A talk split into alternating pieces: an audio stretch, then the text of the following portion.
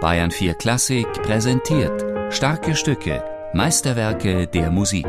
Immer samstags um 17 Uhr in Bayern 4 Klassik.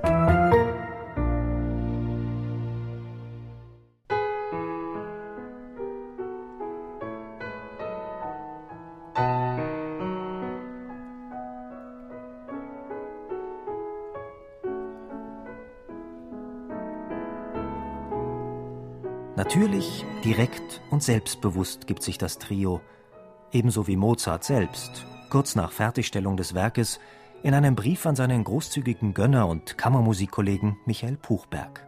Wenn Sie die Liebe und Freundschaft für mich haben wollten, mich auf ein oder zwei Jahre mit ein oder zweitausend Gulden zu unterstützen, so würden Sie mir auf Acker und Pflug helfen. Mit nichts macht man nichts. Wenn Sie mir diese Freundschaft tun, kann ich mit sorgenlosern Gemüt und freiern Herzen arbeiten, folglich mehr verdienen. PS Wann werden wir wieder bei Ihnen eine kleine Musik machen? Ich habe ein neues Trio geschrieben. Mozart musste nicht lange warten, weder auf das Geld noch auf die gewünschte Zusammenkunft. Man traf sich im häuslichen Salon zum Musizieren. Er selbst saß am Klavier, dem der Hauptpart musikalischer Arbeit zufiel. Dass aber, wie in früheren Klaviertrios üblich, Violine und Violoncello reine Begleitfunktion erfüllen, ist hier nicht der Fall. Besonders die Violine ist dem Klavier fast gleichgestellt. Zur Rolle des Violoncellos äußert sich Daniel Müller-Schott, der das Trio zusammen mit André Previn und Anne-Sophie Mutter eingespielt hat.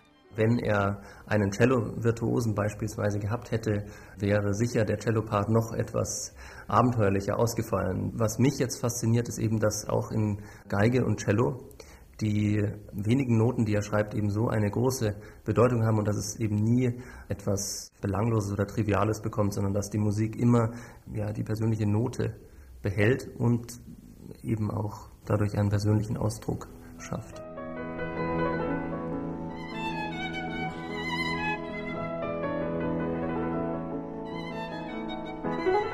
Die persönliche Note, die Intimität haben dieses Trio zu einem der Klaviertrios schlechthin werden lassen. Schon der Mozart-Biograf Alfred Einstein rühmte es als Krone der Gattung. Frédéric Chopin schätzte es sehr und führte es mehrmals auf. Und auch Mozart selbst war zufrieden. Dass es trotz seiner Direktheit so leichtfüßig und schwerelos daherkommt, ist immer wieder auf die Verwendung der Tonart E-Dur zurückgeführt worden. Die Tonart hebt es irgendwie vom Boden weg. Es ist sehr losgelöst, es ist auch sehr schwebend an vielen Stellen. Es hat etwas sehr Tiefgründiges.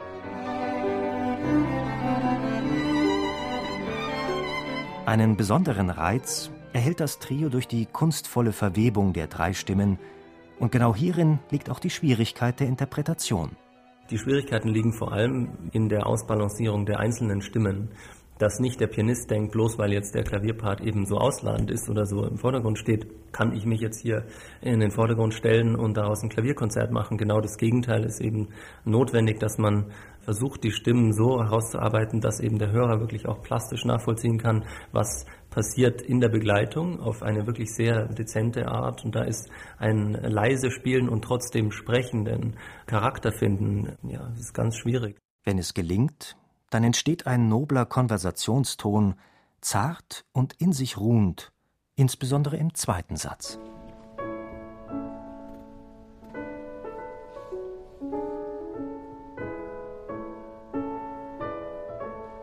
Der langsame Satz ist für mich sehr introvertiert und einfach. Ich habe hier das Gefühl, dass ja, der Komponist auch, oder Mozart in dem Fall, zu sich selbst spricht, eher als für das große Publikum.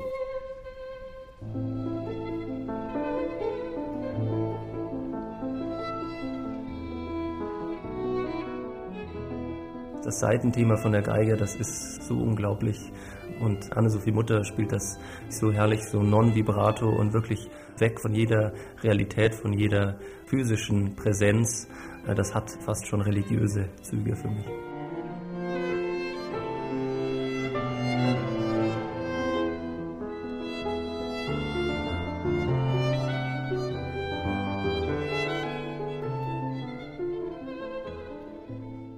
Sphärische Entrücktheit des zweiten Satzes wird im Schlusssatz zurückgeführt in die Direktheit des Beginns.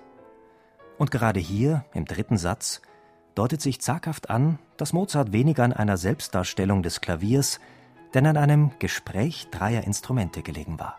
Im letzten Satz, wenn sich Geige und Klavier die wirklich äh, brillanten Passagen zuspielen, ähm, das gab es einfach vorher nicht. Das ist ganz neu und unglaublich spannend zu hören. Thank you.